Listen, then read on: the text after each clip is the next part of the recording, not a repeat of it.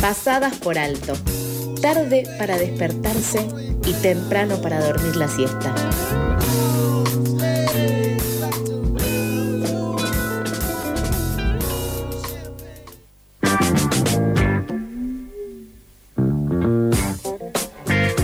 Siendo las 8 y 51, vamos a traer algo que se estuvo hablando durante todas las semanas, durante hace bastante tiempo, y es eh, la masacre de Nepalpi.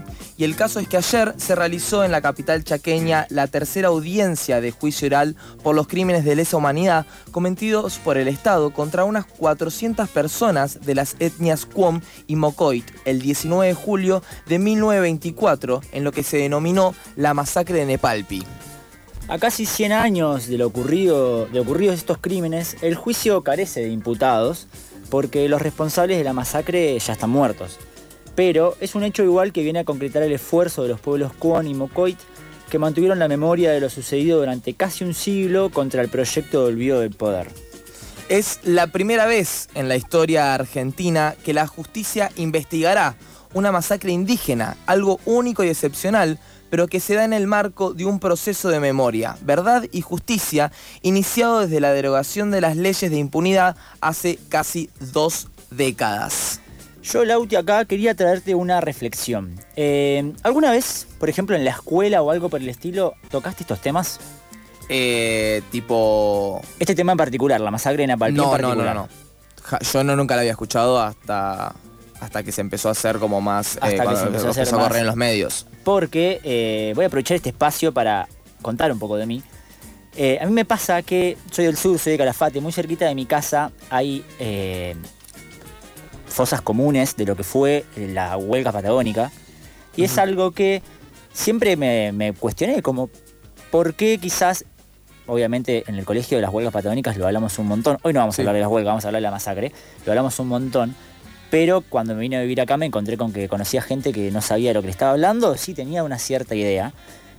Y no deja de ser un hecho histórico que es parte de, de nuestra memoria, que es parte de nuestra construcción como nación. Y con la masacre en Apalpí, todos estos días que vi todas estas cosas me pasó lo mismo. Pasó hace casi 100 años, tengo 25 años y recién estas semanas es la primera vez que lo vi. Sí, pasa mucho también que desde siempre la historia, ya sea la historia, por ejemplo, de raza negra en Argentina, como la de los pueblos originarios, es una, una historia completamente excluida y eliminada de lo que sean los libros de textos de historia, ponele. Lo que se ve, por ejemplo, de los pueblos originarios es eh, la masacre del desierto, ponele.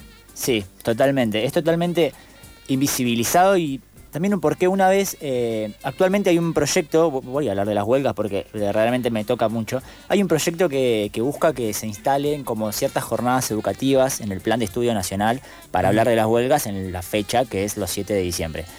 Eh, y una vez estuve en un acto de presentación de este proyecto de ley y hablaban de quizás una vinculación después de, de estas épocas, a ver, las huelgas fueron en el 2021, esto fue en el 24, lo de la masacre en Apalpí, en el 30 tenemos la- el primer golpe de Estado de la historia argentina, y planteaban la situación de por qué no pensar en estos hechos como situaciones antecesoras a la fuerza militar Sí. ocupando, Ocupando el Estado. ocupando el Estado, y esto quizás fue como un precedente. Claro, como un antecedente y una medio como una puerta que se iba abriendo y que capaz la gente no estaba viendo. Como una puerta que se iba abriendo y que en función de reconstruir la memoria de la verdadera justicia es necesario que como Estado Claro. tengamos más presencia en esto y lo pongamos más sobre la mesa. Eh, por eso están todos invitados a seguir las audiencias de este juicio, que ahora son en Chaco, pero tengo entendido que en unas semanas van a venir acá a la ciudad de Buenos Aires.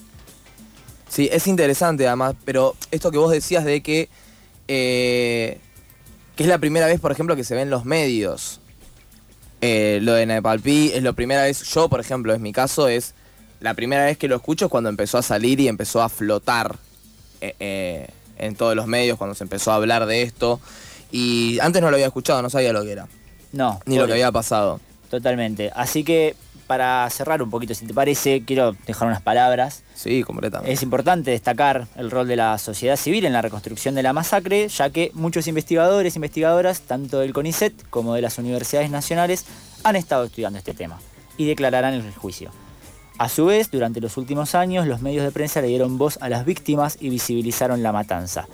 Una cosita particularidad que la vi la semana pasada, Lauti, eh, en las primeras jornadas declaró una sobreviviente de la masacre que era muy chiquita cuando pasó Sí. y se pasaron las eh, entrevistas audiovisuales de dos sobrevivientes también, que hoy lamentablemente ya no están, pero bueno, se va a tratar de un juicio que no va a tener imputados, sino que va a ser más por parte de la reconstrucción de la memoria de la verdad y la justicia, eh, en función de, nada, de escuchar a las víctimas de esta masacre.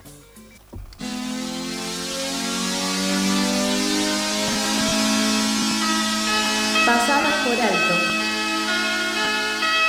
haciendo lo mejor que podemos con lo que hicieron de nosotros.